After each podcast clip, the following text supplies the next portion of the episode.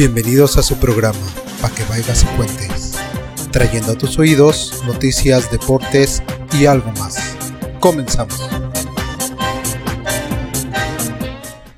¿Qué tal? Buenas tardes, noches, días, madrugadas tengan todos ustedes a la hora que estén escuchando este podcast.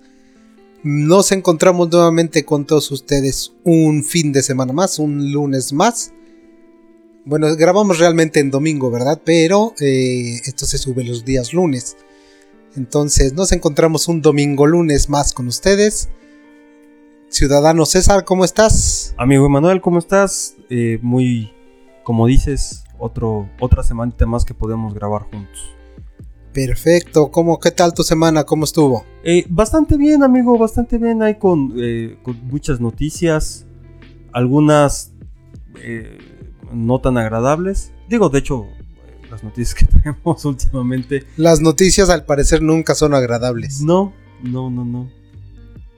No, de hecho no. Muy bien, ¿qué te parece si empezamos con la primera noticia? Claro que sí, amigo. Y la primera noticia dice así. AMLO exhibe doble postura de Lorenzo Córdoba y Ciro Murayama con entrega de tarjetas. El presidente Andrés Manuel López Obrador exhibió públicamente la doble postura de los consejeros del Instituto Nacional Electoral, INE, por sus siglas en español, sobre el tema del ofrecimiento de tarjetas a cambio de votos en los procesos electorales. Y él dice así. Ahora que hicimos la denuncia por el tema de las tarjetas en Nuevo León y en otros casos porque queremos que se castigue y haya democracia, elecciones limpias y libres, ya basta de fraude. Los del INE salieron a decir que no era delito, que era un cartón, que no era dinero, pero les voy a dar a conocer lo que ayer en las redes se recuperó de lo que decían antes tanto del presidente del INE como el consejero Murayama, indicó el mandatario. ¿Cómo ves esto, mi amigo? Pues mira, eh, el, presidente ha estado desde hace varias semanas ahí tirándole calabaza al, al, al, INE, amigo. Y creo que también esta es parte de esa estrategia, ¿no? Al final, lo que busca el presidente es desacreditarlo es lo, que busca. Pero ¿por qué? Yo creo que lo que busca son elecciones más justas, ¿no? Cabrón, pero... En las que no se entreguen tarjetas del bienestar y, este que no se entreguen este apoyos como las becas, este, ¿cómo se llaman las becas? Ah, las de jóvenes construyendo el futuro. Jóvenes construyendo el futuro. Yo creo que eso es lo que no se debe entregar. Eh, pero AMLO está en contra de eso, ¿no? Pues sí, básicamente, pero ¿sabes qué? a ver, ¿quién entrega estas? Eh, las tarjetas de los que están denunciando. Del bienestar y las de. Ah, el gobierno de la República. O sea, ¿quién? El presidente. Ah, perdón, es que yo creí que eran los de Nuevo León. Perdón. Híjole, ya la regué aquí en la noticia. no, ¿sabes qué, amigo? Lo que pasa es que allá en el 2017 hubo una controversia. Eh, porque en las elecciones del Estado de México y ahorita no recuerdo el otro estado, pero ahorita te doy el dato. Eh, se habían entregado yo recuerdo mucho lo del Estado de México porque estuve yo allá durante las elecciones. Estuve trabajando en una. en una. Eh, en una consultoría. Y recuerdo mucho haber visto las famosas tarjetas de apoyo rosa. Ok. Eran, unas, unas tarjetas que se les entregaba a los. Bueno, en este caso a las mujeres, para darles cierto apoyo. Siempre y cuando eh, el apoyo se les iba a dar a, a estas personas si quedaba este del Mazo, que es primo de, de Peña Nieto. Que se les iba a depositar en cuanto quedara, ¿no? Exactamente. O sea, digamos, ahí sí es una forma como de como de condicionar el voto, como decir, si votas por mí te va, te va a caer una lana, ¿no?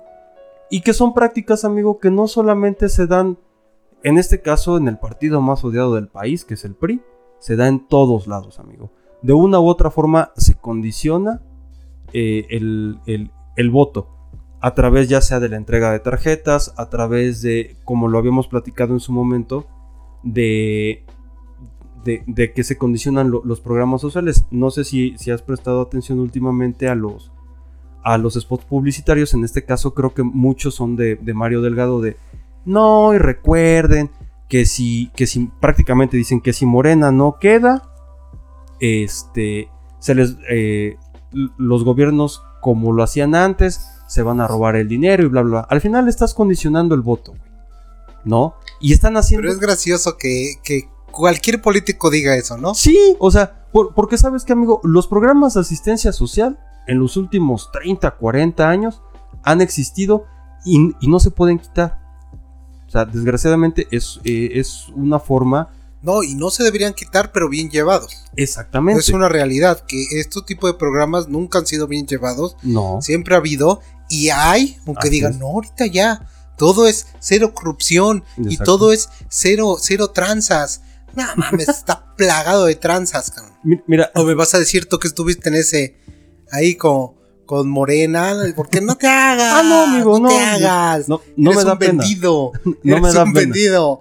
Pero te da risa, te da cínico. ¿Sabes qué? Mira, ya, ya cuando trabajas dentro de un, dentro de un partido político, o en este caso, dentro de un gobierno de algún partido político, güey, pues te vas dando cuenta de un chingo de cosas. Aquí, mira, como retomando un poquito el tema, lo que quiere hacer el presidente, amigo, es seguir desprestigiando al INE como institución, como decir, ¿por qué antes decían que era delito y después no? Ya salió, perdón, ya salió a decir Ciro Mura- Murayama, perdón, que eh, el Tribunal Electoral determinó que no se consideraba un delito. Por lo mismo que yo quiero suponer que es por eso, por lo mismo que te había platicado. Yo te entrego a ti un plástico sin valor, amigo, porque no le estoy poniendo dinero. Y te digo, ¿sabes qué? Si yo gano, va a llegar un recurso a esa tarjeta para que tengas un apoyo extra. Digo, ¿es una, ¿es una de las formas de condicionar el voto? Sí. ¿Es una mala práctica? Sí. Pero desgraciadamente todos, amigo, todos los partidos políticos, PRI, PAN, PRD, Morena, Movimiento Ciudadano, PES, el que tú me digas, recurre a, ciertas estrategias políticas para captar votos. Entonces, ahí creo yo que lo que hace Ciro Murayama es decir, ¿sabes qué? Yo no, yo no tengo injerencia porque ya el tribunal ya dijo y tenemos que este, acatar lo que ya determinó. Que ahí es donde viene la famosa contradicción de la que está hablando ah, este, el presidente. Que te, que te soy sincero, se me sigue haciendo absurdo que el presidente quiera, porque, mira amigo, la mañanera funciona como una estrategia de desprestigio a las instituciones que están en contra del, del presidente, Así es. ¿no? Entonces, no sé, no, no sé qué otra opinión tengas tú con respecto a esto. Te digo, se, me hace tonto, o sea, eh, es, es como, por ejemplo, como cuando hablábamos de, de, que el presidente en el 2016 había dicho que el hecho de que eh, el hijo de un, de un gobernador se estuviera lanzando cuando ahorita se está, se está lanzando la hija de un, precan- de un güey que fue candidato y que se lo quitaron por incumplimiento en las, en, en- las leyes este, electorales, perdón, ¿no? Entonces, y que aparte el señor tiene el, el cinismo y los huevos de ir a presentarse como si, siguiera siendo el candidato, Claro. ¿no? Entonces, esa parte... Pero no estamos en el mundo de Félix. Tranquilízate. Perdón, amigo. Mira, en cuestión de esto, mm, siempre se ha manejado. Así es. Ahora es con tarjetas. Antes eran despensas, Exactamente. playeras, gorras, Sombrilla. sombrillas, bolsas para el mandado. Siempre se ha manejado de esta manera. Algunos usan, por ejemplo, becas, Sí. tarjetas del Los bienestar. programas. Sobre todo no porque estén mal estos programas, sino por la forma en la que se publicitan Así y la forma en la que se dicen. Volvemos hace unas semanas, platicábamos de, de la vacunación, no me recuerdo ahorita en qué estado, Ah, sí. pero que la, la presidenta municipal se puso a gritar. Recuerden que ustedes están siendo vacunados gracias a Morena y al presidente Andrés Manuel López Obrador. L- lo- lo- Volvemos a lo mismo, es una parte de condicionar el voto. Ah, es, porque en el subconsciente se instala que gracias a ellos nosotros estamos siendo vacunados. Y realmente Es obligación es del obligación del país como tal, de todos los países. Sí, Porque no es una pandemia mundial, es una pandemia, de- no digo, no es una pandemia local. de, de Estados Unidos o de Canadá, es una pandemia mundial. Sí. ¿Sale? Entonces, el que te quieran vender que, que gracias a ellos tú vas a sobrevivir a esta pandemia, no, es Co- una como si fuera el Mesías, ¿no? Así como, es. como decir, si no es tu... Pero siempre ha tenido el complejo de Mesías. Sí. Siempre. Sí. Y lo tiene todavía. Que ya platicaremos más adelante de, de la noticia, de, Ah, sí. de la siguiente noticia en las breves. Entonces, pues yo creo que vamos a dejar tantito esto por acá. Y en conclusión, pues está muy mal lo que hagan todos los partidos políticos. Así es, amigo. Muy bien. Y bueno, eh, seguimos con la siguiente noticia. Una, una muerte lamentable. Sí. que es la muerte de Abel Ur- Murrieta.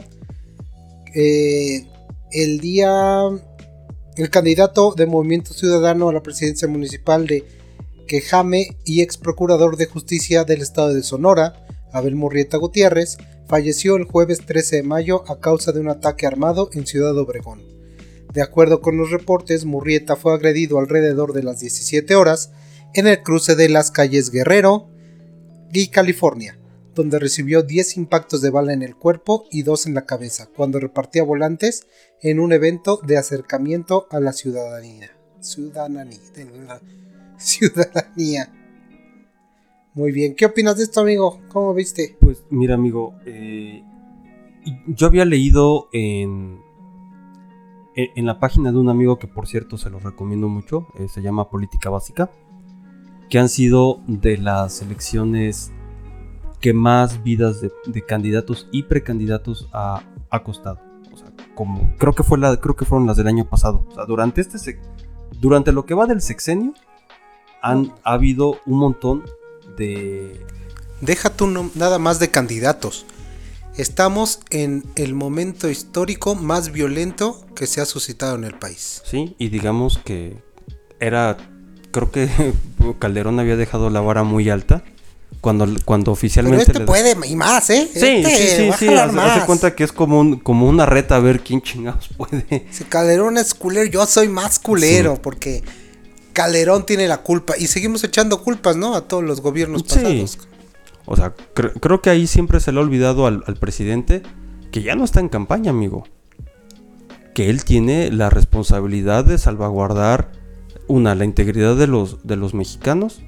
Porque al fin y al cabo, Abel Murrieta era un ciudadano. Sí, así es. Antes de ser un político, era Sí. un ciudadano. Eh, Sí, sí sabías que él era, eh, digo, en paz descanse, eh, había sido abogado de los Levarón. No, no sabía. Él, él había sido... De hecho, ah, sí, eh, oí un tu- vi un Twitter sí, de él- Levarón que mataron a su defensor. Así es, él, este, digo, eh, pues creo que ser candidato en muchos estados del norte es muy peligroso, amigo. Dependiendo de qué partido seas, ¿no? Sí, muchas veces. Y también... Yo creo que iba fuerte este, este señor y yo creo que sí. no querían. Eh, Pasó, eh. pasó desde Colosio, amigo. Sí, bueno, ahí creo que fue. fu- Fueron muchos temas ahí. Yo creo que el crimen organizado, el mismo gobierno. Este... ¿Tú crees que el crimen organizado en lo de Colosio? Ah, no, no, ahí en lo de Colosio no. Lo de Colosio fue cri- crimen de Estado.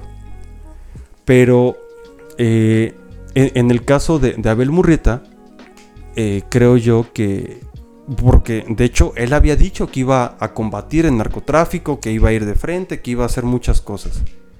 Y pues obviamente, amigo, cuando, cuando de repente te están, te están golpeando, pues ¿cómo- normalmente cómo, cómo reaccionas, ¿no? Eh, y, no solamente a, a candidatos, a los mismos periodistas, que se les, que se les ha silenciado por, por hablar de, de ciertos eh, grupos, ¿no? Entonces, eh, ¿es lamentable la, la muerte de este candidato? Sí, como la de cualquier ciudadano que se ha, que se ha visto afectado por la situación que vive el país. Pero, pues, el- el- yo creo que el presidente y muchas instituciones siguen brillando por su ausencia de realmente eh, brindarles la protección necesaria a los candidatos, más en zonas de alto riesgo, ¿no? Como, Así es. Como, como te decía yo, en los estados del norte, o sea, porque él fue de, si no estoy mal, de, de Chihuahua, de Sonora, De Sonora. de Sonora. Ahora, te repito esto.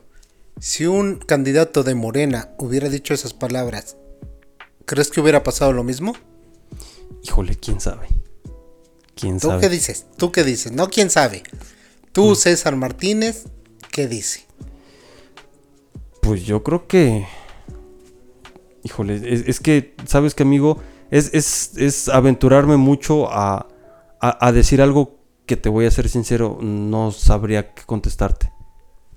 Porque si, porque por ejemplo, si lo, si, si hubiera sido un candidato de Morena y, y lo hubieran asesinado, muchos hubieran dicho que hubiera, que seguramente estaba con el otro, con el otro grupo y la chingada.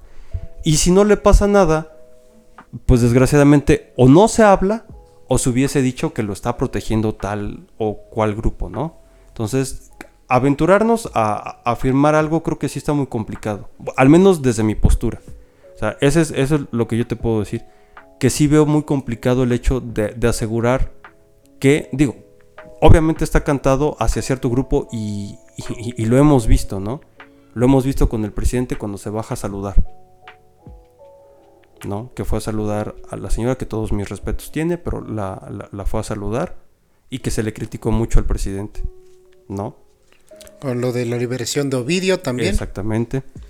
Entonces, pero creo que sigue siendo muy, muy arriesgado el, el dar una postura porque realmente no podemos saber el trasfondo. Aquí obviamente posiblemente rompió acuerdos, posiblemente eh,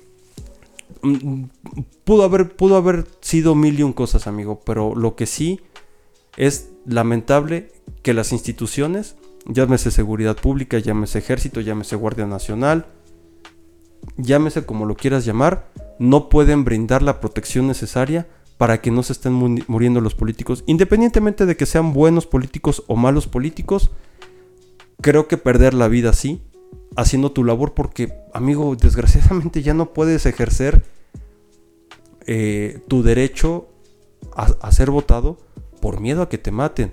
O no puedes ejercer tu derecho a la libre expresión Con por miedo. hasta, tu derecho a votar, porque incluso tú puedes ir a una casilla, en ese momento llega un grupo armado, Sí. empieza a balear, y, y desgraciadamente te toca y Sí, te pasa algo, ya no, ya no es seguro para nadie. lo vimos aquí en Puebla.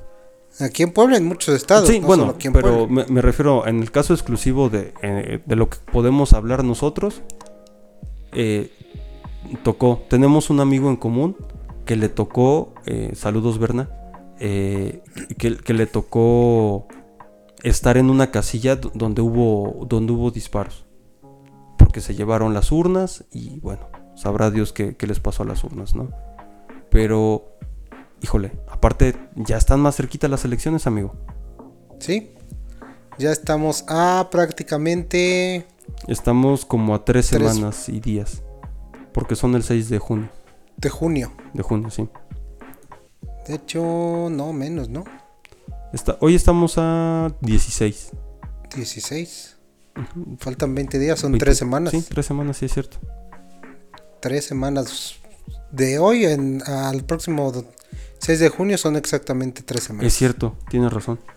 Entonces, pues ya veremos qué ocurre en las elecciones y a ver cuál es el berrinche que hace López Obrador con estas elecciones. Y pues pasamos a nuestra última noticia del día que dice así. Encuesta, accidente en línea 12 del metro tira la aprobación de Sheinbaum. La encuesta del financiero indica que la aprobación de la jefa de gobierno de la Ciudad de México, Claudia Sheinbaum, cayó 22 puntos luego del desplome de traves de la línea 12 que dejó 26 personas muertas. A nivel de aprobación, Claudia Sheinbaum como jefa de gobierno de la Ciudad de México disminuyó 22 puntos, al pasar de 71% en abril a 49% tras el colapso de la línea 12 del metro. De acuerdo con la encuesta del financiero, aplicada a 600 capitalinos, el porcentaje de desaprobación de la jefa de gobierno subió al pasar de 26 a 49%. ¿Cómo ves, mi amigo? Híjole, de por sí que se ve que, mira, la, la señora era, digamos, de las consentidas del presidente. ¿Era o es? Yo creo que era. ¿Era? Te-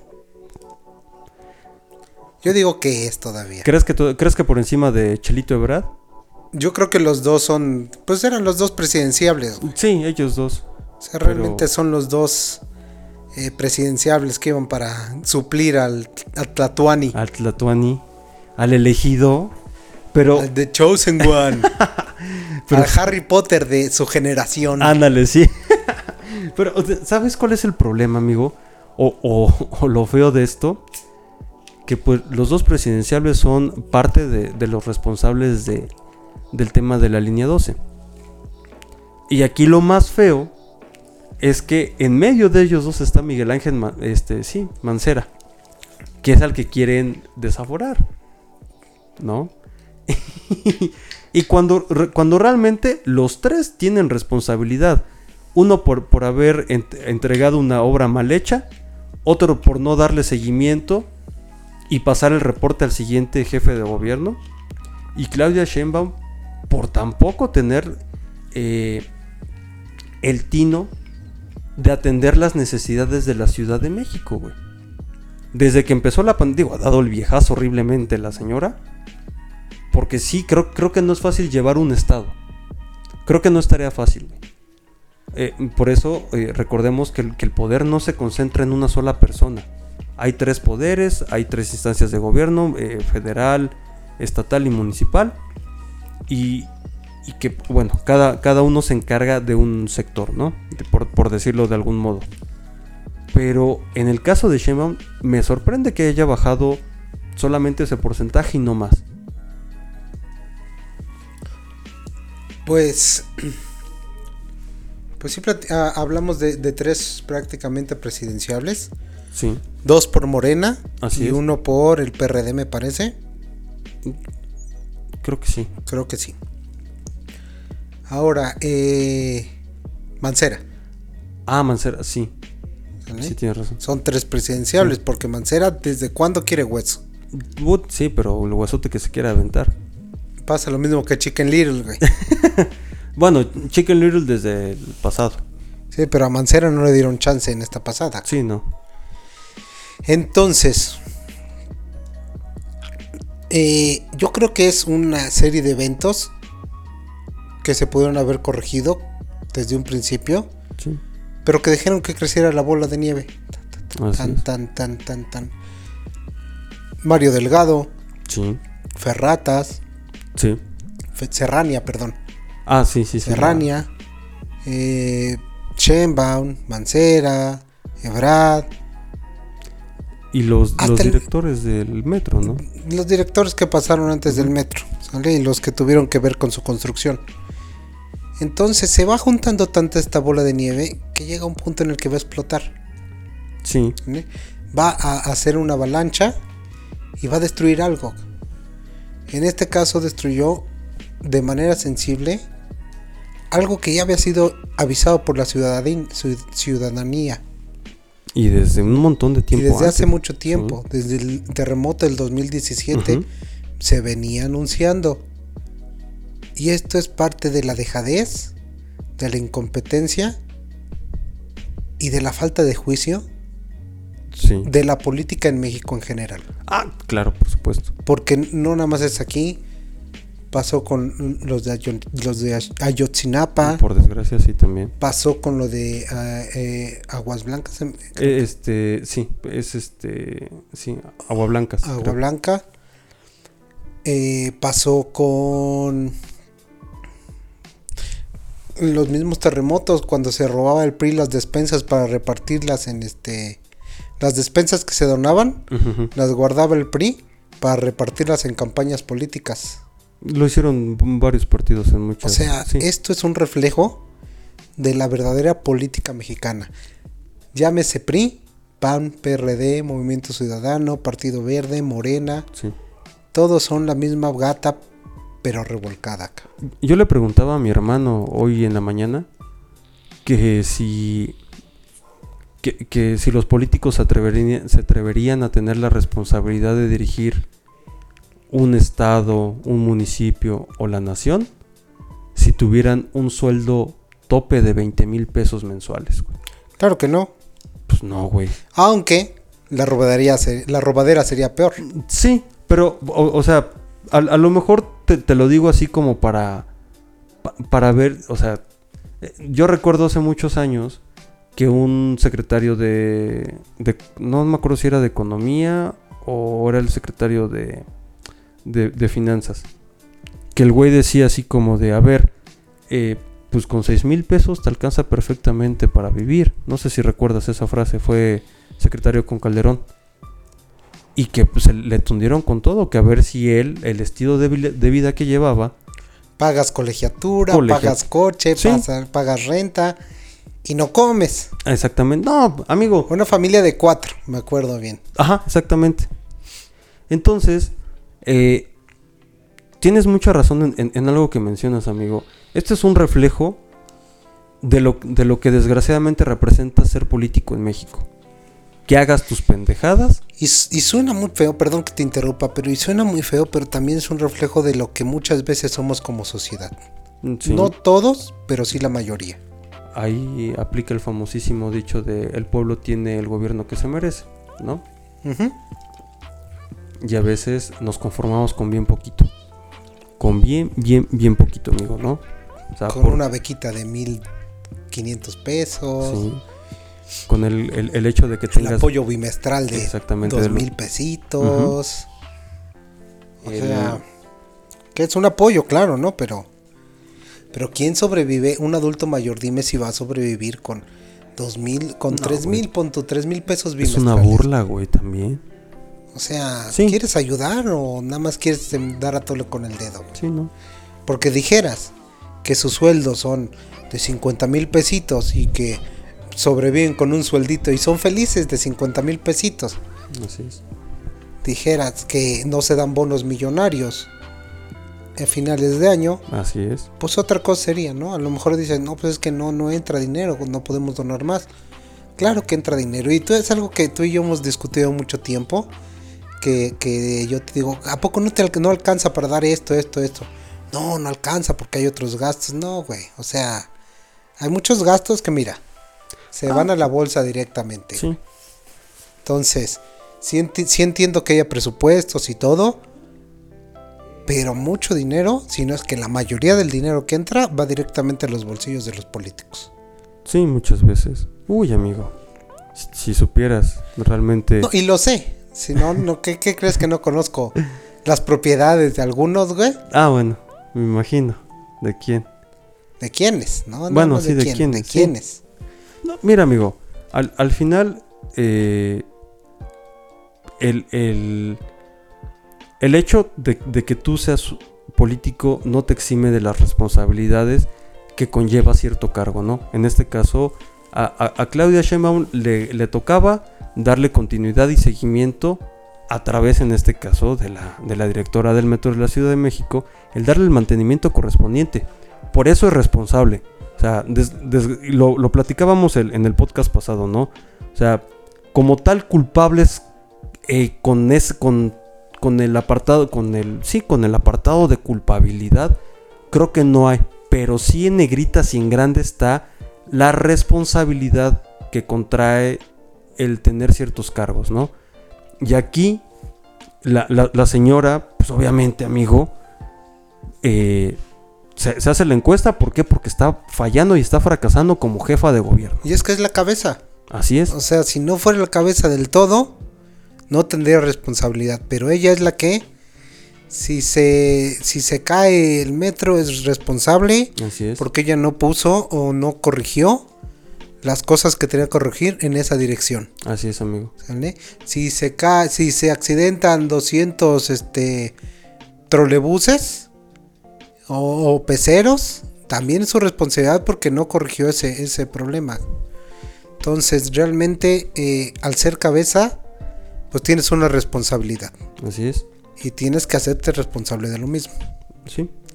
Y pues bueno, como ya me estoy empezando a enojar con, con otra vez con lo de la línea 12 del metro, pasaremos a las breves para ya acabar estas tristezas de noticias. Vamos con las breves, amigo. Vamos con las breves. Se vienen, se vienen, se vienen las breves, se vienen las breves. ¿Y cómo ves, amigo, que ciudadanos me han pedido que me relija, pero estoy en contra de la reelección? El presidente Andrés Manuel López Obrador aseguró que el siguiente que él sigue teniendo contacto con la población pese a la pandemia. ejemplificó con la gira que hizo el pasado fin de semana en Tabasco, en donde dijo diversos obreros que lo fueron a ver le pidieron que se religiera. Sin embargo, reveló que su respuesta fue que ya estaba que ya estaba chocheando y después de 2021 se jubilará. Además, soy maderista y estoy en contra de reelección. Y entonces le dijo Rayo McQueen, Andrés Manuel, eso nunca pasó. claro que sí, tú estuviste ahí. No, güey, y es que, mira, ahorita nos estamos riendo, pero el, pero el presidente tiene unas ganas de, continuar su mandato. No sé si directamente él o, como o como en su momento lo hizo Palpatine, güey, en las sombras, ahí como en esas películas de Star Wars. Porque, güey. Pues ya tiene dos hijos, güey, también. Ay, no, qué horror. Qué horror. No, no, no. Mira. El emperador. El emperador. Amlatín. Mira, lo, hemos platicado a lo largo de estos eh, podcasts, que efectivamente el presidente es maderista, pero güey, se ha estado cagando, desgraciadamente, en la tumba de Madero, güey. Ah, con, lo, que quiere hacer con lo de la ampliación del mandato de, de Arturo Saldívar, güey, es un ejercicio para ver si le funciona a él. Ahorita ya no lo puede hacer porque, bueno, quiere hacer una reforma electoral para desaparecer el INE.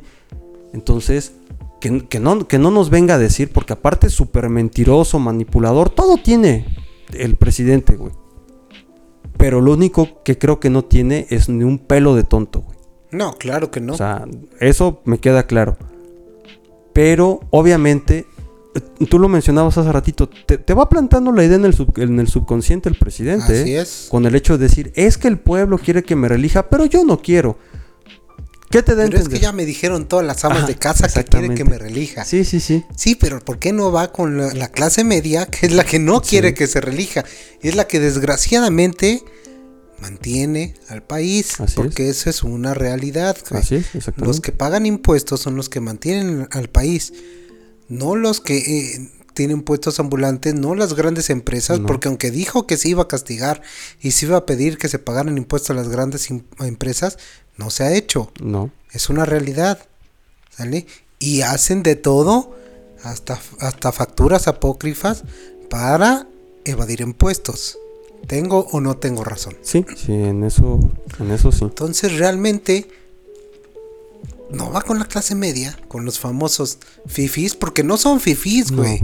o sea, los que realmente están en contra de, las políticas, de las reformas de AMLO, no son fifis, güey. Es la, clase media. Porque los verdaderos fifis les vale dos kilos, porque ellos viven en su mundo, güey. Que obviamente ya cuando, cuando, cuando ciertas políticas ya transgreden tus privilegios, güey, es cuando empiezas a levantar la voz como fifi, güey. En cambio, bien dices, güey, la población de a pie, o sea, el grueso de, la población como, como usted querido escucha, como yo, como mi amigo, como la persona que a lo mejor va al lado de usted en, el transporte público, somos los que, los que siempre estamos pagando los impuestos. Y obviamente el presidente no se va a acercar, o a lo mejor suena feo porque no quiero sonar eh, conspiranoico. Pero obviamente, amigo, si se acerca a la clase media, va a ser clase media seleccionada, güey, previamente. Entonces, pues lo único que nos queda es eh, tener... Eh, bueno, más bien, la única, la única herramienta que tenemos a nuestro favor en estos momentos es el voto un voto que todavía es libre, porque todavía tenemos un instituto que, nos avala, que nos respalda, y por otro lado, eh, seguir siendo críticos con el gobierno, güey. Así es. Cuestionarles por qué hacen y por qué no hacen las cosas. Y en este caso el presidente no tiene la facultad de reelegirse porque está en la constitución, y ya lo decía yo en, en el podcast pasado, el presidente no puede estar por encima de la ley suprema que es la constitución. Así es, en efecto. Y bueno, pasamos a la siguiente breve que es el Bitcoin y Elon Musk. El CEO de Tesla anuncia que ya no aceptará la criptomoneda y esta sufre una fuerte caída en el que se pegó en sus rodillitas. con sus tweets hizo que más de una vez el Bitcoin se disparara y con el tweet y con un tweet Elon Musk hizo este miércoles que se desplomara más de un 10% drenándole sus lonjitas de grasa. El empresario sudafricano anunció en Twitter que Tesla deja de aceptar Bitcoin como forma de pago para sus vehículos eléctricos por su supuesto impacto medioambiental. Estamos preocupados por el rápido incremento en el uso de energía fósil para el minado y las transacciones de Bitcoin, especialmente el carbón, señaló en un comunicado. Lo que quiere decir es que está muy cabrón. Y las criptomonedas son una buena idea, pero no deben ser expensas de un gran coste para el medio ambiente, señaló Musk, retractándose de comentarios anteriores. ¿Cómo ves, amigo? O sea, es como un si compres, pero no. Pues sí. Porque de hecho, a principios de año, creo, había invertido cerca de 1.500 millones de, dólares, creo, en, en bitcoins y fue cuando el Bitcoin alcanzó su, precio más alto de 55 mil dólares y ahora resulta que no. Me acuerdo cuando compraba a mí, costaba mil dólares, güey. No mames, era la mamada, güey. ¿En serio? Mil dólares costaba hace, ahorita te digo, 2016, 2016, 2017. Costaba mil dólares, güey. El Bitcoin. O sea, un, un, Bitcoin completo. Ajá. O sea, con cerca de 20 3 mil pesos estabas comprando un Bitcoin. Así es. Que ahora... De hecho puedes entrar hasta con 100 pesos, con, con mil pesos y era prácticamente un, una décima parte de Bitcoin.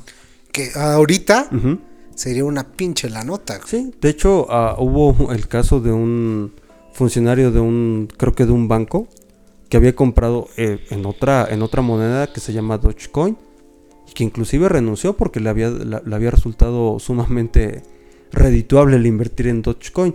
Ahora, eh, el, tema con, con, Tesla y con los bitcoins, yo no sé si solamente se deba al hecho de que, eh, de que pues, es un impacto ambiental. ¿Por qué? Porque lo que se está utilizando ahora, amigo, son las famosas computadoras gamer para minar los, los bitcoins. ¿De qué forma? Se están, eh, se están utilizando, digamos, eh, con estas tarjetas eh, gráficas para, para, poder minarlos, ¿no? Entonces, creo que hay lugares donde, donde tienen varias computadoras como en, como en batería, como se dice, y creo que están consumiendo mucha energía. Yo no sé si sea por eso, güey, pero... Pues sí, es que realmente cómo funciona cualquier criptomoneda es como si anotáramos en una hoja de Excel.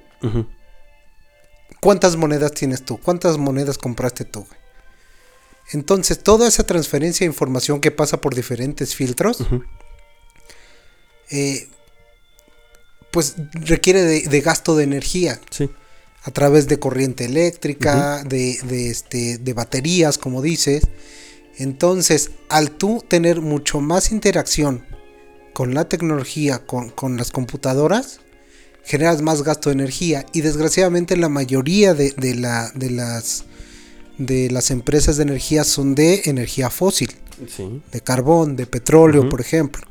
Entonces, eh, pues de ahí viene que, que hay un impacto ambiental porque al tú eh, estar generando más, más Bitcoin, más criptomonedas, más, más, más, estás generando más eh, contaminación eléctrica. Y entonces generas mucho más gasto y más explotación de fuentes no renovables de energía. Mira, aquí fue, fue un golpe duro para los inversionistas, o sea, los que están, no sé, que gastaron sus 50, por, por ejemplo, por decirte algo, imagínate que alguien compró un Bitcoin completo, que ya se gastó sus 55 mil dólares. Y que ahorita con el tweet que lanza Elon Musk y que baja, güey, pues obviamente a él eh, en lo económico le pega, güey, pero también es una oportunidad perfecta para los que aún no han invertido, lo hagan. ¿Por qué? Porque pues obviamente el precio del Bitcoin baja. Y eh, o sea, del Bitcoin y de las criptomonedas en general, güey. Yo creo que es un momento perfecto para los que están interesados y saben del tema, que hagan sus inversiones. Yo sigo pensando que es... Eh, muy arriesgado. Digo, yo ahorita no tengo el dinero para invertir en, criptomonedas, que me gustaría sí. Siempre y cuando eh, tuviera yo los conocimientos suficientes para hacerlo. Pero creo yo que si es una forma de generarte un ingreso extra eh, eh, aparte de lo que normalmente tú como, como trabajador eh, ganas, ¿no? Pero posiblemente dentro de un par de meses o el próximo año igual y vuelve a cambiar de opinión y, y vuelve a lanzar un tweet diciendo que ahora ya va, va- va- van a haber transacciones a través de criptomonedas y bla bla bla. Entonces, obviamente el precio se volverá a disparar, güey. Aquí el problema es eh, de repente un poquito esa... eh, ¿Cómo se llama? Eh, esa- Volatilidad. exactamente esa volatilidad que tienen las criptomonedas, que pueden subir como pueden bajar, por eso son eh, transacciones de, de alto riesgo, ¿no? Sí. O sea, creo que así debes de ser como, debes de estar muy... es que no solo tienes que estar pendiente de cómo sube y cómo baja, tienes que estar pendiente de todas las noticias a nivel internacional. Sí, Pasa lo mismo con las inversiones. Cuando tú inviertes en una empresa, por ejemplo, eh, ha pasado mucho en empresas similares. Ujú. Pon tú tienes dos empresas de agua, güey. ok. Bonafón y Ciel. Que no nos patrocinan, pero ojalá lo hagan Algún día, ojalá. algún día. Tienes Bonafón y Ciel. Entonces de repente, Bonafón manda monitos Publicidad gratis. a explotar la planta principal de Ciel. Entonces, obviamente, ¿qué acciones van a subir? Las de... bueno, Las de Bonafón y las de Ciel van a bajar. Entonces, todo tiene que ver. Si hay una explosión o una guerra en, en Dubai, Ujú. el precio del petróleo, ¿qué va a ir? ¿Para arriba o para abajo? Va, va en el país baja y normalmente sube porque necesitas jalar. De otros lados. exactamente. Así es. Entonces, tienes que estar, ahora sí que empapado de todas las noticias internacionales, no solo de economía, de guerras, política, de todo esto. Ahorita Elon Musk, dirás, Elon Musk, ¿qué tenía que ver? ¿Sale? ¿Qué tendría que hacer? O sea, ¿qué tendría que ver que, que subiera o bajara el precio? Claro que tenía que ver porque su empresa es muy importante Sí. y ahora de dar estas declaraciones, pues obviamente va a bajar el Bitcoin. es que, por ejemplo, lo, lo que le dio cierta credibilidad, o más credibilidad a, a las monedas, eh, a las criptomonedas, perdón, fue el hecho de que, un de que el hombre más rico del mundo haya dicho, güey, yo voy a invertir tantos millones de, dólares, de euros, de lo que sea, en ti. O sea, te, voy a dar como cierto respaldo para, para que tengas como mayor credibilidad, ¿no? Porque hay mucha gente que se dedica a esto, amigo, y tiene buenos réditos. Entonces, creo yo que sigue siendo un negocio muy bueno. Obviamente ya hay más gente y obviamente también hay más consumo de energía, que ese es el problema, ¿no? Eh, digo, sería curioso que, que Elon Musk promoviera el uso de energías fósiles cuando él lo que está haciendo es eso, ¿no? Precisamente eh, Tesla, ¿no? Que es de energías eh, renovables, en este caso eléctrico. Así es. Bueno, también hay que ver de dónde viene esa ele- electricidad, porque igual, por ejemplo, en México, ¿de dónde viene la energía? La eléctrica, sí, bueno. Sí, del carbón. del carbón. Ujú. Entonces, volvemos a lo mismo, depende de qué país estés, es la cantidad de energía que vas a o la, la cantidad de cuidado que vas a tener con el medio ambiente, Así es. porque igual acá los llegas y los cargas con energía hecha por carboncito, papá. Sí, Entonces, pues sale sigue saliendo igual. sí. No gastas en gasolina, pero sí gastas energía hecha por con carboncito. Ah, así es. Muy bien, y pasamos a la última noticia y esta rapidísimo, aunque quisiéramos darle un poco más de tiempo, pero el conflicto entre Israel y palestinos aumenta el número de muertos y continúa el horror en Gaza. Una terrible noticia, ¿no? Eh, Israel bombardeó la casa del líder de Hamas y destruyó el hogar de una familia, ambos ataques en Gaza, mientras que la organización lanzó más de 100 misiles hacia Israel el domingo. Se vio muy impresionante lo del domo, ¿lo viste? No, no, no lo vi yo. No, manches, lo- el- el- la respuesta anticohetes de, de Israel, como llegan los, los, los misiles y llega la respuesta de Israel con, con los anti, antimisiles y se hace como un domo así. Como si fuera como bomba nuclear. Como cuando encerraron Springfield, güey. Ajá, ajá. Sí, porque había por lo de la contaminación del río por el, Ujú. la película. Así, güey. Así se veía, como un domo, así. De que estaban reventados todos los misiles sí, que sí. llegaban. cabrón. Digo, el, el, el pueblo de Palestina e Israel siempre ha estado en. en Toda esa zona siempre Sí, ha estado en conflicto. güey. Sí, O sea, sí, no es un- algún- alguna novedad. El problema es cuando otros países se empiezan a meter. Sí. Y ahí es cuando viene el riesgo de que se pueda hacer la famosa Tercera Guerra Mundial. Sí, mira, yo digo, históricamente eh, Israel siempre ha dicho que el, ellos, bueno, que Palestina es un, es, es un estado no reconocido, que ellos son, es un estado reconocido, que, que ellos están en, en Tierra Santa, eh, el Vaticano en su momento dijo que, que ellos estaban en Tierra Católica, y bueno, ha sido siempre un, desmadre. Aquí lo lamentable, amigo, fuera del conflicto geopolítico que pueda haber, es el tema de las víctimas, el tema de los inocentes, el- el- el tema de, de la gente que no puede llevar una vida normal, amigo. En su momento pasó lo mismo con Siria, ¿no? Que, niños, eh, adultos mayores tenían como, co- como, esto de, no poder disfrutar, primero lo- los infantes, sus primeros años de vida. Y, los, adultos de, no poder disfrutar ya de los últimos, güey. Entonces creo, eh, o, o más bien, espero que en algún momento eh, todo este tema, Lo voy a poner rapidísimo, déjame sí amigo, claro que sí. quitar el sonido tantito porque nos vayan a quitar. A ver, estamos no les viendo. puedo poner el video, pero se los vamos a, a narrar. Vienen así los misilitos. Son los del lado Así izquierdo. es. Estos son los misiles que vienen. Ah, los del lado derecho, Ujú. ok. Entonces llegan los misilitos. Este lo llaman el, el domo de hierro. Entonces, eh, estos, estos este, misiles interceptan otros misiles que van llegando. Y entonces se va formando así un como domito. Mira, No. mira, ahí van. Ahí salen de tierra. Ajá, esos son, interceptar. esa es la, digamos. Esos son los que están defendiendo. Ah, ok. Israel. De ahí salen y ya empiezan a chocar con los misiles que mandan desde Palestina. Se ve interesante. Está. Eh, Estados Unidos también tiene eso, pero ese es- yo creo que está más cabrón. Sí, yo creo que Eso sí. pasa una mosca, ¡fum! fulminada.